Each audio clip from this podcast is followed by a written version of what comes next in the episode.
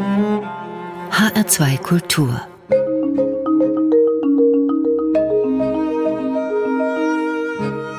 Doppelkopf Heute zu Gast Jean Pütz, Gastgeber Johannan Schelliem. Grenzländer heißt es in ihrer Autobiografie. Jean Pütz, Sie sind Ihr Leben lang Übersetzer gewesen, Übersetzer von der Wissenschaft in den Alltag, von der Chemie zur Popocreme, wo auch immer. Fangen wir doch mal bei dem kleinen Jean an, der in Köln geboren wurde, aber ganz woanders aufwuchs. Ja, das hatte einen Grund, denn ich bin ja Vorkriegsware. Und als der Krieg begann, war ich drei Jahre alt und meine Mutter, die hatte das Pech, muss ich sagen, eine Schwiegermutter zu haben, die ein Nazi war. Aber sie hat meinen Vater geliebt und hat ihn dann trotzdem begleitet mit allem drum und dran. Und ich wurde dann auch in Köln geboren. Wir hatten in Köln nämlich, und zwar war mein Vater im Grunde genommen Adoptivkind eine Kölschbrauerei mit dem Namen Imrude Breuß, war also schon etwas rötlich angehaucht und da waren auch die SPD-Leute, die gingen bei uns ein und aus, aber auch später während des Krieges die Luxemburger. Es war sozusagen ein Hort der Freiheit damals.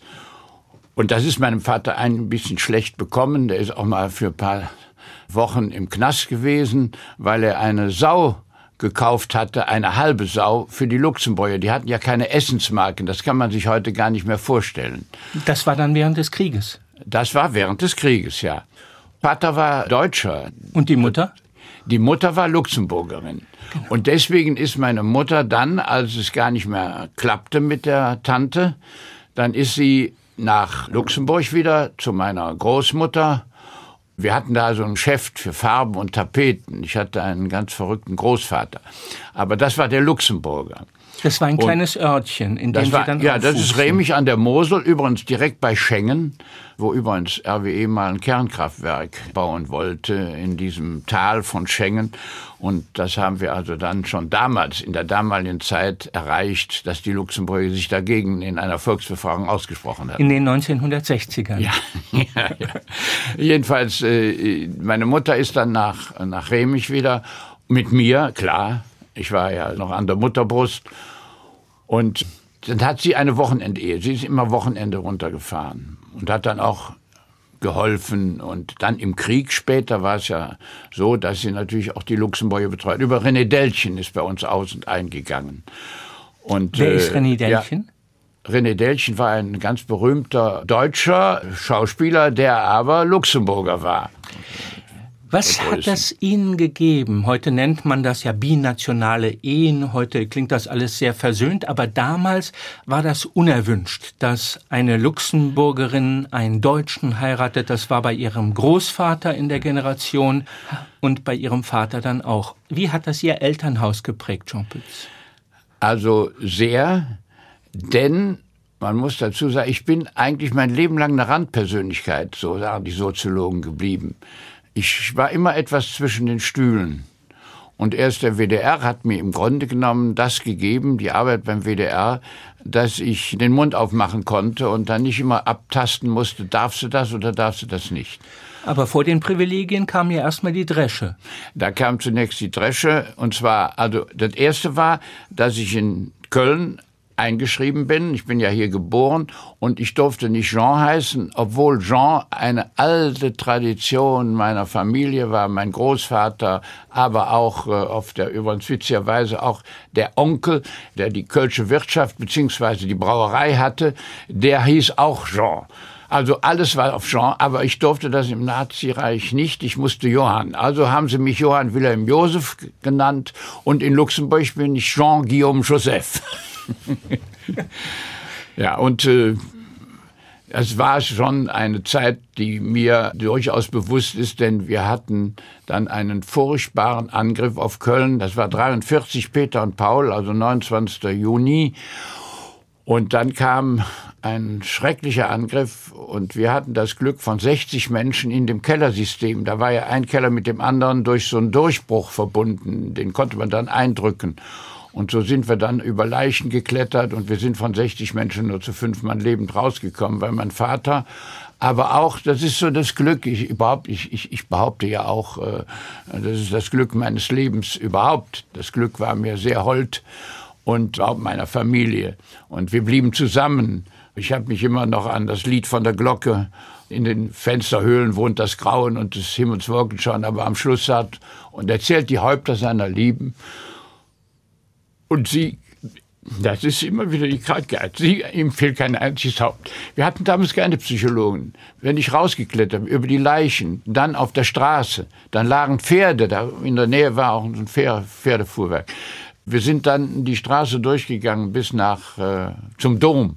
Und da durften wir nicht zu nah rangehen, denn der Dom hatte einen Treffer bekommen später. Das haben wir direkt. In der Nacht haben die noch angefangen und haben das wieder mit Ziegelsteinen zugebaut, sodass der Turm gehalten hat. Das sind Sachen, die man einfach nicht. Wir haben, wir haben keine Psychologen gehabt und so ist das. Ich bin eben halt in dieser Hinsicht äh, überhaupt nicht, da beherrsche ich einfach meine eigene Emotion nicht. Tut mir leid. Ihr Trauma hat ein blaues Kleid an. Ja, das war ein, ein, blaues Kleid mit weißen Punkten und die war etwas korpulent und darüber musste ich klettern. Ja, so ist das. Die lag zwischen Ihnen und dem Wasserturm, als Sie da aus dem ja, Keller das, rauskamen. Ja, ja, denn das war so, wir mussten ja, die, die, die, die lagen in den, das, das war ja das Furchtbare. Zunächst wurden Sprengbomben geworfen, damit die Häuser sozusagen geöffnet wurden und anschließend dann Brandbomben. Und wir haben überlebt im vierten, wir hatten ja eine Brauerei und da gab's früher keine Linde Eismaschine. Das heißt, die haben im Winter haben die das Eis geschlagen in den Seen und wir hatten einen eigenen kleinen Teich und haben das dann gelagert und Kölsch konnte dann noch bis in September ausgeschenkt werden. Und dieser Eiskeller hat uns das Leben gerettet, weil er war hermetisch abgeschlossen. Und die anderen Menschen, wir hatten zufälligerweise wirklich also auch Urlaub, Ferien. Wir wollten in die Sommerfrische nach Südtirol fahren. Und deswegen bin ich überhaupt nach Köln gekommen. Wir, wir, am Tag vorher, also direkt praktisch am Morgen vorher, als der Angriff kam. Ja, und dann hat man anschließend, nachdem die Häuser sozusagen geöffnet wurden mit den Sprengbomben, hat man äh, Phosphorbomben geworfen, Brandbomben. Das nannte man dann später Napalm.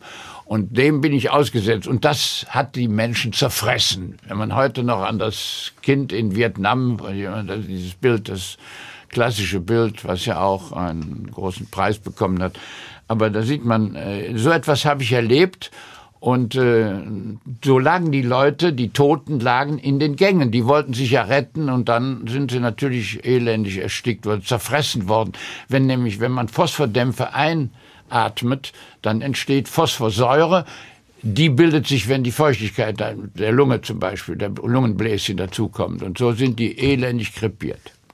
Warum ist aus diesem, Sie sagen Randständigen, aus diesem Kind einer Luxemburger Mutter eines deutschen Vaters, der doch allen Grund gehabt hätte, auszubüchsen, weil sie waren erstmal ein Hämpfling, haben zwar Boxunterricht genommen und dann mal Kontra gegeben, aber ansonsten wurden sie in beiden Orten in, in Luxemburg gehänselt. Ja, warum haben Sie nicht das Weite gesucht und sind auf nach Amerika?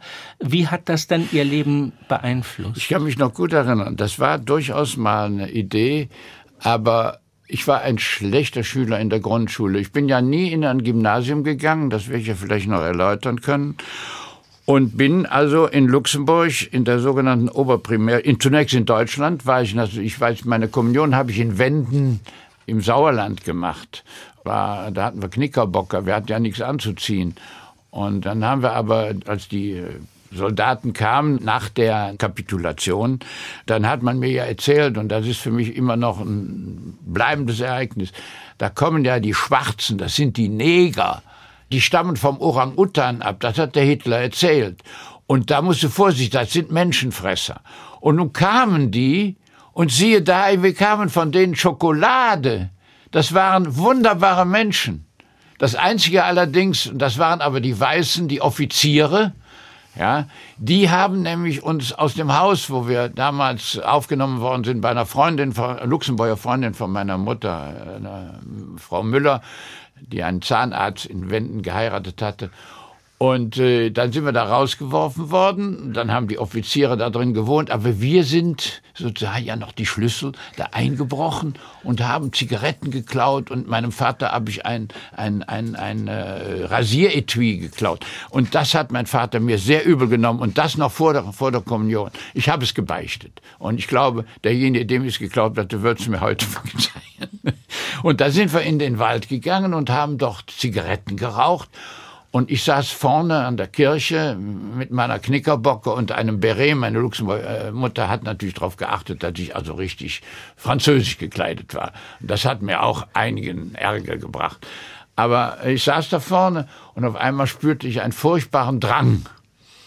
Naja, aber es war nichts Luftiges, sondern es war schon etwas flüssig-weiches. Und äh, dann bin ich schnell rausgelaufen. Das fand sich dann unten in den Knickerbockern. Und äh, dann kam ich nach Hause und dann hat die Mama natürlich direkt gemerkt, dass ich, dass wir wieder mal geraucht hatten, was sie verboten hat. In den Wäldern sind wir da hingegangen. Und dann hat sie mir also gesagt, so, acht Tage trockenes Brot. Und der bin ich sowas von dankbar heute. Das war nämlich Maisbrot, eine Sauerei. Wir hatten, es gab ja noch nicht mal äh, Weizen oder so. Ach, widerlich, widerlich. Es war so gebacken wie, wie, äh, wie Schwarzbrot, wie das rheinische Schwarzbrot. Hä, pfui Deibel. Aber seit, ich bin Nichtraucher geblieben mein Leben lang. Und deswegen kann ich wahrscheinlich heute noch leben und äh, habe auch äh, oben noch, Gott sei Dank, alles. Oder einen leichten Dachschaden hat ja jeder. Ne? Wie kommt es zu dem Wissensdurst? Sie waren kein besonders guter Schüler. Nein, das war aber auch verständlich, denn im Grunde genommen war ich an nichts mehr interessiert. Wenn Sie so ein Erlebnis haben und wenn Sie dann auch noch, wir sind ja nicht direkt nach Luxemburg, wir sind ja erst zwei Jahre nach, also 48 nach Luxemburg wieder zurückgekommen Autos hatten wir nicht. Ich weiß noch gut, dass wir von Wenden nach Oberla, da war so eine Zwischenstation, hatten wir auch einen Onkel. Also es war damals schon eine Solidarität in der Familie. Und der war übrigens Koch bei der Mitropa. Also auf den, damals fuhren auch einige Züge und de, von dem bekam man dann immer etwas mehr zu essen alles normalerweise üblich war, also so fertig gerichtet, die heute ja gang und gäbe sind. Die hat er dann im Henkelmännchen mitgebracht. Aber dann sind wir natürlich auch nach Luxemburg und das war gar nicht einfach. Wir mussten mit dem Zug zunächst französische Zone, die war bei Linz und von dort aus dann über den Rhein, was ja auch noch schwierig war, mit einer Fähre und dann wieder mit einem Zug bis nach die, die Mosel hoch und da bis nach Kochem, da war ein Tunnel, aber der war gesprengt. Der ist heute natürlich wieder auf. Und dann sind wir rüber nach Bullei und von Bullei mit einem Bibelbähnchen nach Trier und von Trier dann bis Nennig, das ist gegenüber von Remich. Da ist übrigens eins der größten Mosaike der damaligen Zeit, äh, römischen Mosaike gewesen. Also da lohnt sich auch mal hinzugehen. Und dann nach Remich mit dem Nachen, denn auch die Brücke war gesprengt. Da sind Sie illegal eingereist und haben auch nie einen Stempel bekommen. Wir waren illegal, jawohl, äh, obwohl mein Vater Anti-Nazi war, aber das war so. Und wir haben ja dann auch nach dem Bombenangriff in Luxemburg ja gelebt und von dort sind wir dann wieder deportiert worden, wie man das gesagt hat. Gott sei Dank nicht in ein KZ. Aber Sie können sich vorstellen, wie sehr ich dann auch dieses Nazi-Regime und die ganzen Lügen und Trügen und ich hoffe, dass heute nicht wieder die postfaktische Gesellschaft, die postfaktische dazu führt, dass wir wieder in so eine schwierige Situation kommen. Aber dann kam ich in die Schule. Ich war aber in, in Deutschland zunächst und konnte kein Französisch. Letzte Woche haben nicht immer kommt. Das habe ich immer gelernt. Ich kann genauso Luxemburgisch wie Kölsch. Und ich halte Vorträge in Luxemburg, in Luxemburgisch. Ja, und dann war ich in der Schule im, im, im achten Schuljahr in der École, äh, der Oberprimärschule, École Primaire Supérieure und musste dann noch ganz schnell Französisch lernen. Und das habe ich innerhalb von einem halben Jahr, konnte ich perfekt Französisch. Wieso? Das muss offenbar von meinem Großvater, der, der Luxemburger, der war ja so ein ganz Verrückter der muss das geerbt haben. Dann stand ich da und dann hat mein Vater, ich musste ja arbeiten, wir hatten einen kleinen Garten mit einem kleinen Weinberg. Und äh, die anderen durften Fußball spielen. Also ich weiß noch gut, dass mir das nicht besonders gepasst hat. Und ich habe dann gemotzt und habe auch nichts in der Sie Schule. Sie mussten Wasser schleppen. Ich war von acht, ja, Wasser schleppen. Das war also so ungefähr ein Kilometer mit zwei Gießkannen das Wasser im, im Brunnen holen, da wo die Frauen früher ihre Wäsche gemacht haben. Ne, das äh, ist alles ganz historisch gewesen. Das habe ich also noch erlebt. Wenn man 80 Jahre alt wird, wird es witzig. Aber das Entscheidende, der hat immer gesagt, äh, gut, okay, wenn du nicht arbeiten willst, dann gehst du eben mit der Schippe später. Wenn du nicht lernen willst, gehst du mit der Schippe. Und das war etwas für mich, was mich, also was ich auf keinen Fall wollte. Mein Vater war ja Arbeiter in einem Kieswerk. Und ich habe gesehen, wie schwer die Arbeiten waren. Da, das war eben für damals, der war ja Deutscher, ne? Und so ist das gekommen. Und dann öffnete sich ein Chancefenster, also Gleichheit der Chancen. Und diese Gleichheit der Chancen war so, dass da auch ungefähr so 60 Leute an die staatliche Handwerkerschule wollten. Das war so etwas, äh, ein duales Ausbildungssystem, aber in der Schule. Und nun fuhr von Remich nach Luxemburg ein Bimmelbähnchen, die sogenannte Jangli. Das heißt, es war noch eine richtige Dampfmaschine und die fuhr dann bis nach Stadt Luxemburg rein, brauchte aber anderthalb Stunden, machte riesen Umwege, so wie das früher war. Die konnten ja keine steilen Berge hoch und äh, Remich liegt unten im Tal und äh, also es war so. Deswegen musste ich das mit einem offenen Internat äh, begleiten. Also meine Eltern haben da alles Geld, was sie hatten, zusammengetrommelt. Um dann, aber weil ich dann plötzlich ich war von acht Schülern der siebte in der Oberprimärschule. Und ich kam in die Handwerkerschule. Elektrotechnik habe ich, also Elektromechaniker gelernt. Und plötzlich war ich der beste Schüler. Also habe ich auch so viel staatliche Unterstützung bekommen, also ein Stipendiat, dass meine Eltern das Internat nicht mehr bezahlen mussten. Gibt ja zwei Sätze, die Ihnen sehr viel gegeben haben. Am Anfang stand der eine Satz Elektrizität, das kann man nicht ja. erklären. Das hat Ihren Dickschädel herausgefordert? Ja, das hat ein, ein, Vetter von mir. Der hat mir gesagt, weißt du, das ist Blödsinn. Mach doch einfach nur Mechaniker. Denn Elektrizität wird man nie im Leben erklären können. Und das hat mich eben so gewurmt und deswegen habe ich das also auch von der fundamentalen, sogar von der theoretischen Seite. Ich bin ja theoretisch Physik habe ich gemacht, um das zu begreifen, die ganzen Maxwell'schen Gleichungen und so weiter. Die weiß heute kein Mensch mehr. Aber das habe ich alles von der Fundament, weil ich es begreifen wollte. Und siehe da, es ist mir gelungen, weil ich neugierig war. Und das ist vielleicht ein Tipp, ja, ich habe ja viele Tipps gegeben. Also, wenn Sie Kinder haben, fördern Sie die Neugier. Bitte holen Sie sie weg. Ich schaff's bei meinem 17-jährigen Sohn nicht, da habe ich versagt. Jedenfalls, äh, äh, die Kinder müssen neugierig bleiben. Und niemals, es gibt nie dumme Fragen. Es gibt nur dumme Antworten. Das ist das, was mich getrieben hat. Und äh, ich vergesse nie eine unbändige Neugier. Und die zweite Neugier, wenn Sie darauf ansprechen, nicht nur die Elektrizität konnte ich mir später erklären. Ich habe also den ganzen Magnetismus und dann war mir klar, dass es nur drei Grundkräfte im Universum gibt und dazu gehört die elektromagnetische auch dazu. Und, äh, Was sind die anderen zwei? Die anderen zwei ist die Gravitation und die dritte ist natürlich die Kernkraft. Also wenn sich zwei, also zwei Atome sehr nahe kommen, dann stoßen sie, also zum Beispiel zwei Protonen, dann stoßen sie sich zwar ab, aber die, diese Kraft muss überwunden und dann auf einmal werden ungeahnte Kräfte. Und das ist der Einstein und natürlich Hahn, Otto Hahn. Und dieses hat mich so fasziniert, dass ich äh, plötzlich äh, sozusagen die Absicht hatte, also nicht nur Handwerker zu machen, obwohl mir das heute ganz wichtig ist. Und ich habe meine Sendungen später immer für Handwerker gemacht, weil ich weiß, dass nur einer, der seinen Beruf gut beherrscht, der kann auch ein guter Demokrat werden. Jean Pütz, Sie wollten ja Geld verdienen, das war immer sehr wichtig, einfach weil Sie keins hatten. Mhm. Also haben Sie auch Ihr Wissen verkauft gegen ein Essen, ein kostenloses oder ich glaube 60 Pfennig hat das gekostet in der Postkantine. Aber diese Drohung ihres Vaters, willst du von der Schippe leben, die hat sie abgeschreckt, sodass sie da sich immer weiter qualifiziert haben bis zum Elektriker und dann sogar auf die Universität, weil sie wollten nicht ihr Lebtag verbringen bei der Arbeit. Ja, bei der Arbeit. Ja, nachdem ich also die Lehre abgeschlossen habe an der, Hand, an der staatlichen Handwerkerschule, bin ich dann ein ganzes Jahr auf, auf Schmelz, sagt man in Deutschland, also ein Eisenhüttenwerk. Da wurde nicht nur ein Hochofen, da gab es auch die ganze Stahl, da wurde Draht und Blech gewalzt und so weiter. Und da musste ich Leitungen verlegen und das war ein Knochenarbeit. Und die Leute waren sehr rau und ich war ein bisschen zart beseitet. Also jedenfalls habe ich gesagt, dieses nicht. Und dann habe ich wirklich mich überall beworben in Deutschland auf eine Ingenieurschule. Wir hatten in Luxemburg nur ein Technikum. Und siehe da, ich habe das Riesen ausgerechnet in meiner Geburtsstadt in Köln auf der Nikolaus August Otto Ingenieurschule anzukommen. Da hatten sich 240 gemeldet und ich war unter den 16 Glücklichen.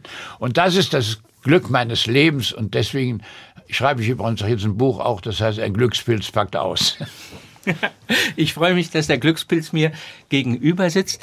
Wir spielen vielleicht als erste Musik eine, die Sie 30 Jahre, drei Jahrzehnte Ihres Lebens begleitet hat, und zwar 345 Mal. Und zwar am Anfang von 45 Minuten. Ich sag nicht wovon. Die fängt an mit Schalt mal ab und knips dich an. Wie geht sie weiter? Ja, ich habe leider keine Begabung zu dichten, aber das ist mir gelungen und die Blackfoes haben die Musik dazu gemacht. Schalt mal ab und knips dich an. Sei doch einmal selbst, heute würde ich sagen, der Mann und die Frau, aber sei doch sehr mal selbst der Mann. Schaff dich mal, das ist nicht schwer, Hobbythek im WDR und später im NDR, im HR und so weiter. Die Erkennungsmelodie der Hobbythek.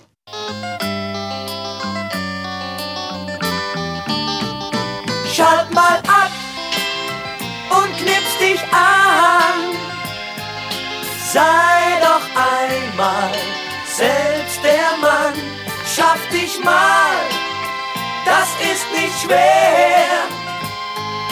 Habitek im WDR.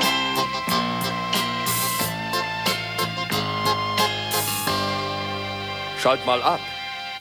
Das war die Erkennungsmelodie der Hobbythek. Zu Gast im Doppelkopf auf HR2 Kultur Jean Pütz, der Vater, Erfinder, Nestor der Hobbythek. Jean Pütz, Sie haben ja damals 1967 vor dem Examen, dann 68, 69 auch Beiträge für den WDR gemacht. Ja. Was muss ich denn darunter verstehen? Was kann ich hier noch aus dem Archiv in Köln herauszupfen, wo der junge Jean Pütz über die Situation der Hafenarbeiter von Köln erzählt? Das war ein bisschen anders. Es hat eigentlich erst 68 angefangen. Wir hatten hier ja so ein Seminar gegründet am Römerturm. Und zwar war das so ein Boudoir à la Simone de Beauvoir. Wir haben diskutiert doch. Ein Salon. Diskutiert. Ein, ein, ein, Salon, das ist der richtige Ausdruck, ja. Ein Salon. Und äh, da habe ich auch manchmal geredet. Ich habe damals die Toiletten gebaut, aber auch die Lautsprecheranlagen und so weiter und so fort. Und da kamen die ersten Schaumstoffplatten da drauf. Und die haben wir dann ausgelegt und haben, da konnten wir also ganz bequem da sitzen. Also es war fast wie im 17., 18. Jahrhundert. Ne? Also. Wie, wie in Paris. Ne? Und, und, äh, und irgendjemand muss dann vom WDR, das war der Klaus-Jürgen Haller und, und vor allen Dingen auch der jetzt leider viel zu früh verstorbene äh, Dieter Thoma, der den WDR den prägt, den haben wir jetzt begraben, aber der war für mich ein, ein Ideengeber, hat immer gesagt, denk dran, du musst den Mann von der Straße erreichen. Das ist also daher habe ich mein, mein wichtigstes Ziel und dann habe ich dann auch mal geredet und dann wollten, sollten die im WDR eine Redaktion Naturwissenschaft und Technik gründen. Ja, und dann war der Alexander von Kube und er hat dann gesagt, wir brauchen dich. Und so bin ich sofort in eine sehr gute Stufe eingestuft worden. Und dann habe ich natürlich, ich war ja schon Studienrat und man hatte mir schon den Oberstudienrat gegeben, weil man wollte mich irgendwo in die Politik nach Düsseldorf haben, aber das, dann bin ich, der WDR hat mich erlöst. Der WDR ist überhaupt das Glück meines Lebens. Ich habe eine Zeit erlebt, wo mir nie einer gesagt hat, was ich tun sollte und auch was ich lassen sollte. Ich glaube, dass Kreativität nur deswegen meine ich das in der Freiheit entsteht, eine künstlerische Freiheit. Und die hat man mir gelassen. Und äh, heute ist das noch eine der erfolgreichsten Redaktionen des WDR Fernsehens. Nicht? Und ich durfte das gründen. Das dauert ja fünf Jahre bis 1974. Wissenschaft ist ja in Deutschland doch immer etwas Entfremdetes gewesen. Den Professor, dem verzeiht man sofort, dass man ihn nicht versteht. Wie haben Sie in diesen fünf Jahren von 1969 bis 1974, wo Sie mit der Hobbythek beginnen, diesen Spalt übersprungen, dieses Tabu gebrochen, um dem einfachen Mann, was doch eigentlich als unwissenschaftlich galt, komplizierte Dinge einfach zu erklären, also auch die Schutzbarriere der Wissenschaft vor dem gemeinen Volk niederzureißen. Ich habe angefangen mit Energie, die treibende Kraft. Da habe ich übrigens die Kernkraft gegeißelt, weil in Luxemburg haben wir ja schon vorgearbeitet gehabt. Dann habe ich anschließend habe ich gesagt, so, wo kommst du her? Du bist erstmal ein Arbeiterkind, dann gleichzeitig hast du ein Handwerk gelernt. Also, wenn die äh, und, und die ganze Elektronik, die Elektrik war im Umbruch von der Röhre zum Transistor, zur Halbleitertechnik und so weiter und so fort. Und ich sage, wenn die ihren eigenen Beruf nicht begreifen, dann können das auch keine, können keine bewusst, selbstbewusste Demokraten werden. Und deswegen habe ich diese Einführung in Elektronik, das war das Glück, habe ich so gestaltet, dass jedermann das verstehen konnte. Mir war das scheißegal, was die Professoren gesagt haben. Es hatten war, ich hatte sogar als Autoren Professoren. Und das war so ein Mist. Ne? Also die haben zum Beispiel, ich meine, das ist jetzt für Fachleute, die wollten also diese ganze elektrische Leitung mit, mit Energiebändern und so weiter erklären. Nee, ich habe Modelle gebaut zum Begreifen. Und das war natürlich dann auch, und das Buch, ne, ich, ich meine, es gab damals ein Buch, wo man mit Röhren und Basteln, und das habe ich ja alles gemacht. Und dieses, der war für mich der größte. Aber dann ist es mir gelungen, und wir haben ja, müssen wir mal vorstellen, 700.000 Bücher, Einführung in die Elektronik. Wie viele Menschen haben das gelesen? Und heute werde ich noch darauf angesprochen. Normalerweise habe ich gedacht, wenn ich aufhöre, da kennt mich kein Schwein mehr. Aber jetzt, äh, jeder kennt mich noch. Das ist witzig. Dass Sie mich interviewen, das ist auch eins dieser Zeichen. Jean Pütz, ist die Hobbythek am 22. Dezember 1900 74 geboren oder mit ihrer ersten Sendung über die Mattscheibe geflimmert. Ist die Hobbythek ein Kind der 68er, dieses Emanzipationswillens? Ja, also zunächst mal alles, was ich gemacht habe, war immer darauf gerichtet, dass ein Wissen darf niemals nur Herrschaftswissen werden. Beispielsweise habe ich da noch, Sie müssen sich mal vorstellen, 1973 habe ich eine Sendung gemacht, die hieß Einführung in die Digitaltechnik. Da haben die Leute sich mir an den Kopf gefühlt. Heute hätte ich das nie machen können. Das war gegen den Strich, das war gegen den Mainstream. Und trotzdem hat der WDR mir ermöglicht, dies zu machen. Und mit dem VDI zusammen habe ich sogar Kurse gemacht. Diese Einführung in die Digitaltechnik ja. war mit Wolfgang Back, oder? Da, da habe ich den Wolfgang Back sozusagen, ich brauchte, nee, den habe ich deswegen herangezogen, ein, ein genialer Mensch, der später die Computertechnik ja auch sehr gefördert hat. Das sah dann immer so aus, als würde man bei ihm im Hobbykeller sitzen. ja, die Digitaltechnik, da brauchte ich jemand, einen Löter, der das lötet. Und dann habe ich festgestellt, ach, der ist ja auch noch so. Und dann habe ich ihn weitergenommen. Aber die Einführung der Digitaltechnik. Und dann habe ich gedacht, wie kannst du denn die Leute erreichen, die einfachen Menschen erreichen, ohne dass du sie so, dass, dass du wie der große Lehrer oder der große Wissenschaftler da entsteigst. Ich wollte niemals Lorbeeren bei der Wissenschaft. Und ich lasse mir auch nicht sagen, ich bin kein Wissenschaftler, nur ein Vermittler.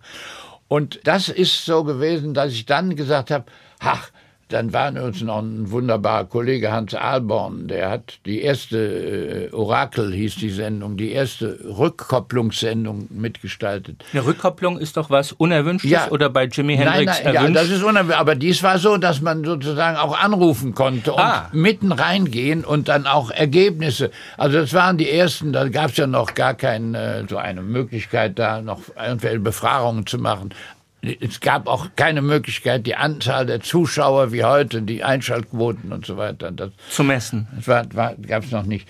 Und äh, der Hans Albern hat gesagt, Mensch, dann macht doch nicht, wir wollten basteln mit Elektronik. Und da hat er gesagt, guck mal, es gibt doch immer mehr Menschen, die also größere Freizeit haben. Und da fiel mir der Name Hobbythek ein. Und da Nomen es oben. Das war aber ein trojanisches Steckenpferd, um den Menschen zu zeigen, dass sie Wissenschaft verstehen können, dass sie Technik verstehen können und dass sie viel schlauer sind, als sie selbst glauben. Mhm. Erzählen Sie mir doch mal, wie so eine Sendung Sie entwickelt haben, Jean Pütz? Also, weil Sie haben ja völlig unterschiedlich. Sie haben essbare Hautcreme gemacht. Ich glaube, das war der größte Flop, weil die schmeckte nicht. Nee, nee, nee, nee, nee, nee. Das war der größte Erfolg. Okay, erzählen Sie mir, wie es von Jean Pütz am Frühstückstisch zu der Sendung kommt, die dann ausgestrahlt wird. Also ich habe ich hab hier mitten in Köln in Ehrenfeld und das, das ist auch heute noch mein Büro. Und da habe hab ich einfach zwei, drei Leute so ein Brainstorming gemacht und ich muss ehrlich sagen, am Anfang äh, kamen die Ideen von mir. Ich weiß noch gut, dass wir zum Beispiel eine Infrarotdiode genutzt haben, um von einem Haus, also vom Gegenüber, mit dem telefonisch sprechen zu können über Licht. Und das war damals noch analog Übertragung. Also das, was heute überhaupt eigentlich lächerlich ist. Oder eine, eine Mini-Orgel, indem man mit, war so eine Graphitstrecke, da konnte man die verschiedenen Töne anvisieren. Nachdem man einen kleinen Schaltkreis, der wurde verstimmt, je nachdem, und dann kann man daraus Töne gewinnen. Und ja, die ganzen Themen, die kamen weitgehend so äh, sozusagen von meiner eigenen äh, Neugier. Das, das, war, das ist eine neugiergetriebene Sendung gewesen. Und dann habe ich mich mit den Autoren, sehr viele freie, freie Autoren, sehr viele Studenten und dann kam natürlich, also im Grunde genommen, der Vorläufer davor war eine Sendung, da hatte ich das Recht, im ersten Programm eine Sendung zu machen. Hörfunk? Mit 17, nein. Fernsehen? Nein, Fernsehen. Die ist aus den Augen in den Sinn. Ja? Und zwar nicht aus den Augen, sondern aus den Augen in den Sinn. Optische Täuschungen. Das war eine Unterhaltungssendung und im ersten Programm 16 Prozent Einschaltquote. Wir hatten über ein paar Millionen Zuschauer. Es gab ja nur drei Programme damals. Und da hatte ich, da habe ich irgendwo gesagt, also wenn Sie wollen, können wir Ihnen auch ein Manuskript schicken. Und da kamen 45.000 und ich hatte vergessen, denen zu sagen, ihr müsst aber bitte den äh, Rückumschlag dazu tun.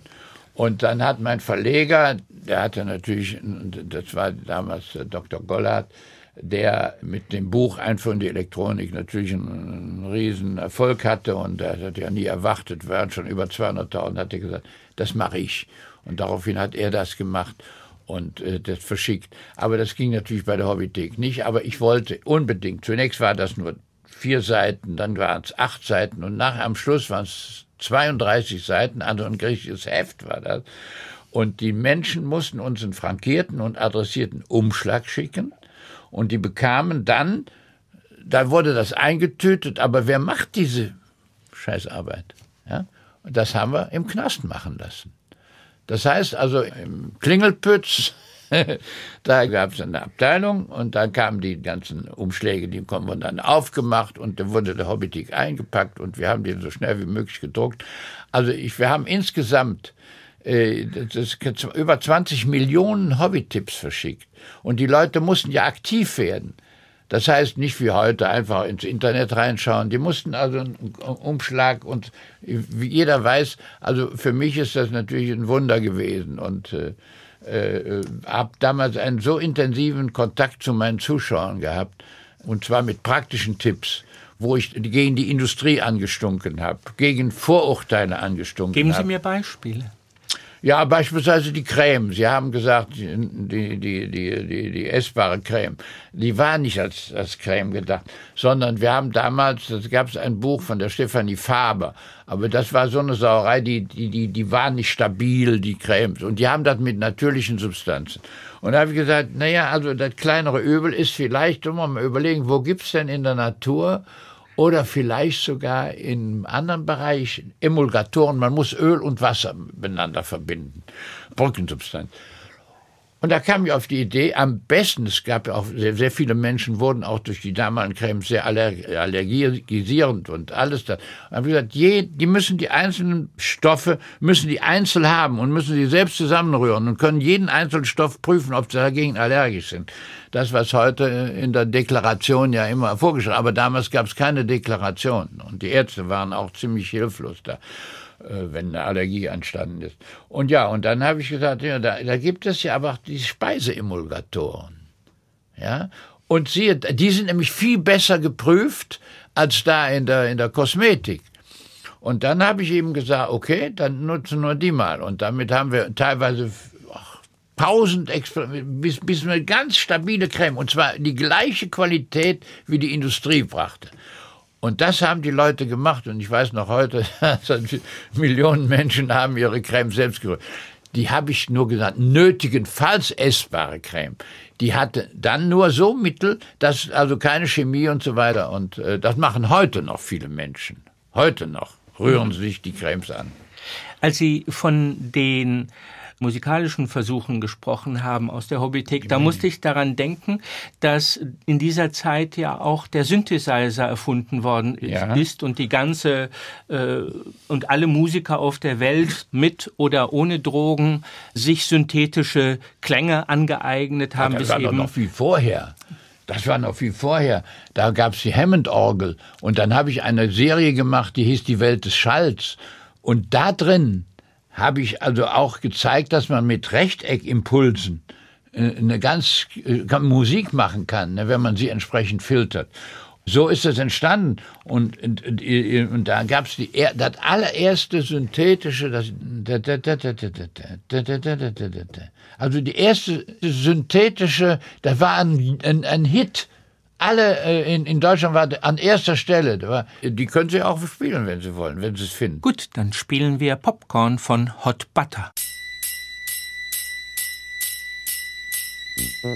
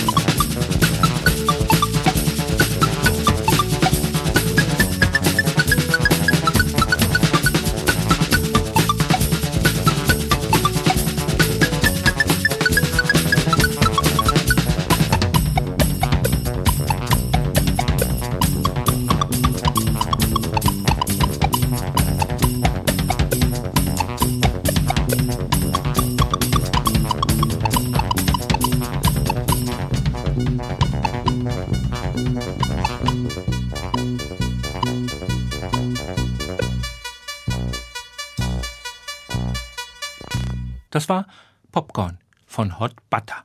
Zu Gast dem Doppelkopf auf HR2 Kultur, Jean Pütz, Gastgeber Johannan Scheljem. Jean Pütz, was hat die Hobbythek, Jean Pütz, mit Ihnen gemacht, diese 30 Jahre? Wie hat sie die verändert, abgesehen von der Popularität und vielleicht auch der ja, Zudringlichkeit der Medien in ihrem Privatleben? Ja, also erstens einmal bin ich ein Mensch, ein ganz normaler Mensch geblieben. Und wenn die Leute mich dann so auf der Straße und so ansprechen und das mehr oder weniger mit Verehrung, dann sage ich, also schauen Sie mal, ich bin ein ganz normaler Mensch, Sie sind genauso schlau wie ich, Sie üben Ihren Beruf auch aus und da sind sie auch ganz gut. Und ich bin nun mal nur deswegen, weil ich vervielfältigt werde, nicht schlauer als sie. Das ist mein Spruch, den ich immer wieder sage. Und an mir, diese ganze Popularisierung hat nichts. Ich habe mein Leben gelebt. Aber Jean Pütz, erzählen Sie mir doch noch von Ihrer Ablösung Das heißt, als Sie so auf 2004 zugingen, heute ist Ranga Yogeshwar mit Quarks und Co. Die Sendung hätten Sie anders genannt ziemlich beliebt und bekannt. Wie die habe ich nicht anders genannt. Nein, das ist Sie der Name Quark, ist von mir. Quark haben Sie gedacht. Ich wollte, ich wollte haben, wir hatten ja die Wissenschaftsshow und deswegen habe ich den Ranga, der sollte übrigens nur nach. Wie haben Sie den überhaupt kenn kennengelernt? Naja, aber auf der Suche nach einem Menschen, wir hatten kein Geld, um irgendwelche Nachrichtenagenturen da zu bedienen. Da sage ich, dann nehme ich mir doch lieber einen Mensch und der Ranga war damals in Jülich in der KFA beschäftigt. Kernforschung. Er ist ja auch Kernphysiker. Und ein toller Mensch fand ich, als er plötzlich im Studio stand, und dann habe ich mal auf Luxemburgisch geflucht. Wir unterhalten uns ja in dieser Weltsprache Luxemburgisch miteinander. Und da Weil gesagt, er Inder der Junge ist. ist, ja, ja, der ist nicht Inder, sondern ist Luxemburger. Also der Ranga ist Luxemburger, der hat eine Luxemburger Mutter. Also der ist genau so eine, so eine Randpersönlichkeit wie ich. Wir stehen auf beiden, äh, also wir haben uns wunderbar verstanden. Und ich habe ihn dann nach Köln gelockt. Und äh, ich weiß noch gut, da hat er in der Nordstraße in Nippes gewohnt. Und da kam er ein bisschen sich einsam vor. Und dann habe ich ihm sogar ein Klavier, äh, Ibach-Flügel, vorfinanziert. Bis auf den letzten Pfennig hatte man das wiedergegeben. Damit er, er ist ja auch ein toller Künstler. Also er ist wirklich ein, ein umfassend gebildeter Mensch. Und deswegen habe ich ihm die Chance gegeben, habe ihn dann also bei der Wissenschaftsshow beteiligt und habe dann nachher ihm auch die Leitung, Redaktionsleitung übergeben. Er macht das ja toll. Und da habe ich gesagt, bitte nach der, nach der 99. Wissenschaftsshow müsse, habe ich ihm auch schon damals die Moderation ganz übergeben, weil ich gesagt, ich muss mich auch ein bisschen zurückziehen. Man hat ja auch ein Recht auf eigenes Leben. Und ich hatte da ein eigenes Leben begonnen. Ich hatte ja. Sie haben auch ein Kind noch, gekriegt. Ja, ja. Auch, ja. ich glaube, mit ja, 70, nicht nur eins, oder? Äh, nee, da war ich schon 62.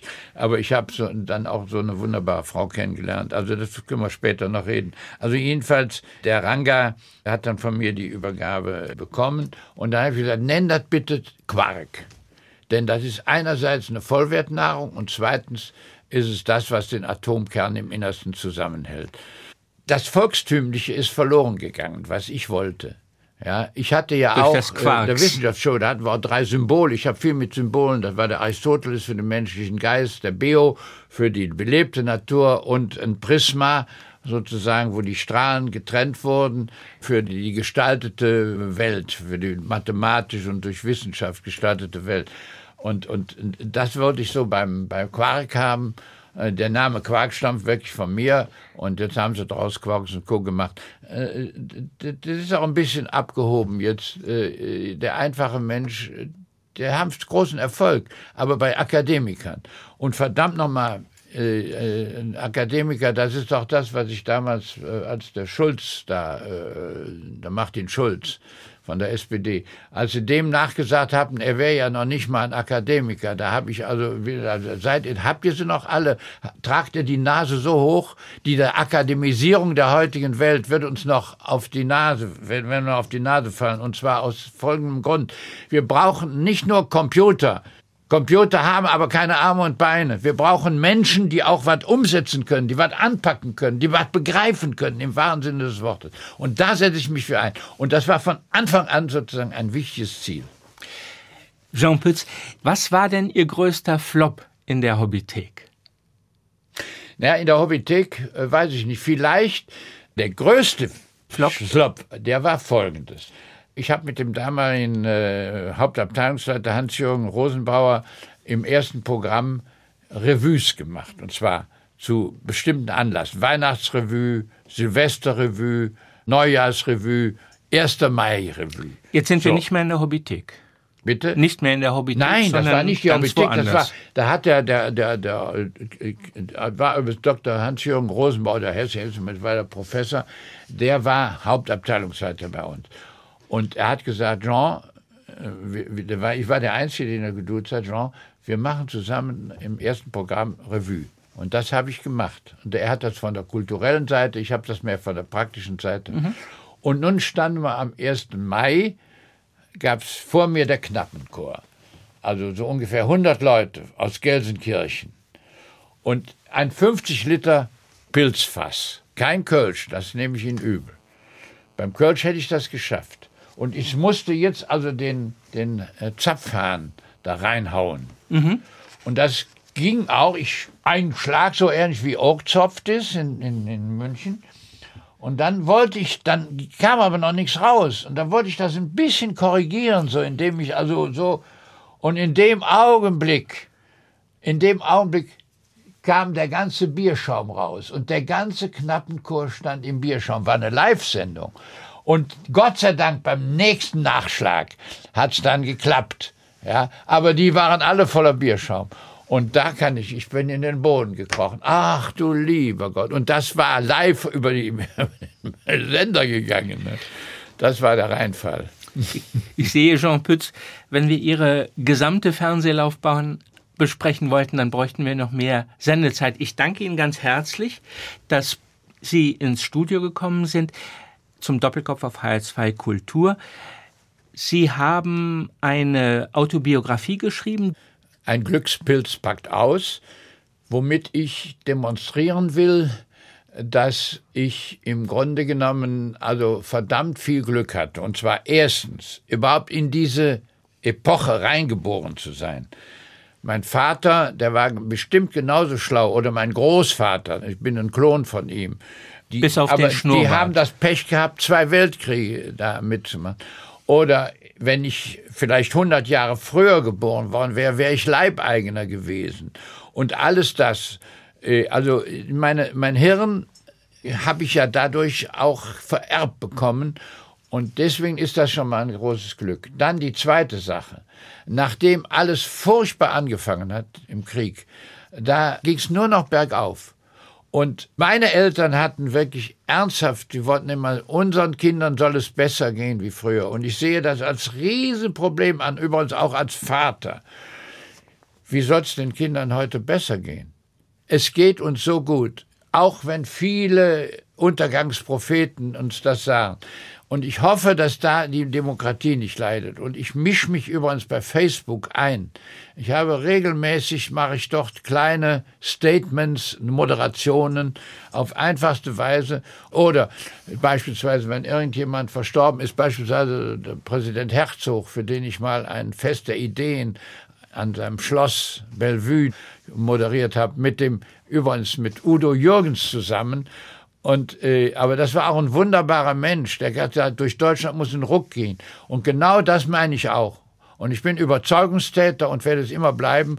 Und übrigens den älteren Herrschaften, die zuhören, möchte ich einen Tipp geben. Bitte resigniert nicht. Beschäftigt euch auch mit der Computertechnik. Ich beherrsche das mittlerweile in meinem Alter und ich bin wirklich, also ich habe ein Riesenproblem im Gedächtnis, mit meinem äh, Namensgedächtnis. Aber tut was. Legt euch nicht aufs alte Eisen. Das macht euch kaputt und ihr sterbt dann übrigens wie früher. Und wartet nicht ihr Leben lang auf die Pensionierung. Das ist das Schlimmste, man mag. Macht weiter, bis er umfällt. Und so werde ich das auch mal auf meinem Grabstein werde ich einen kleinen QR-Code so draufbringen. Und den kann man ja mit einem Smartphone, kann man ja da draufgehen und dann werde ich unten sagen, liebe Freunde, ich habe eine wunderbare Zeit gehabt und ich hoffe, ihr könnt das weitermachen und behaltet mir die Demokratie. Herzlichen Dank, Jean Pütz. Zu Gast dem Doppelkopf auf HR2 Kultur, Gastgeber Johannan Scheljem. Und wir beschließen die Sendung mit Sinatras New York, New York, hier in der Version von King Size Dick.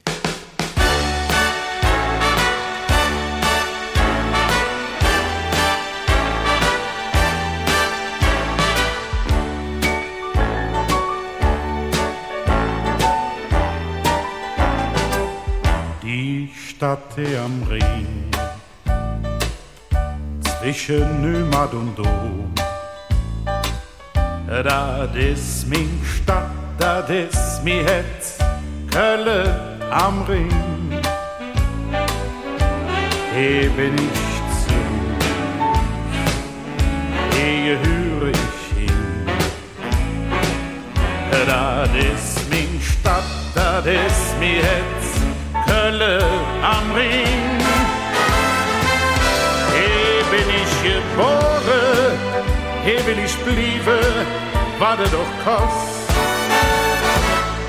Hier kriegt kein Teufel mich je, jemals ein Guss. Ginge durch und schlägt. ja, wie es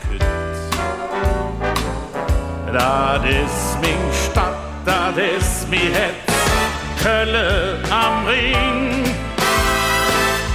Boah, doch, manchmal schwer,